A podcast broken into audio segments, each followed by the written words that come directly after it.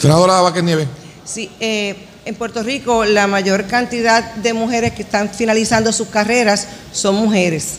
El porcentaje más alto eh, son mujeres eh, en cuanto a, a la comparación de hombres y mujeres.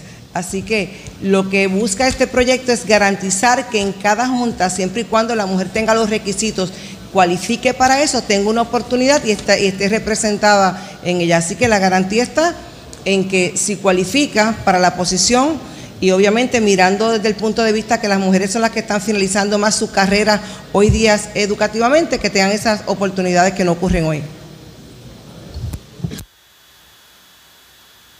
Breve receso.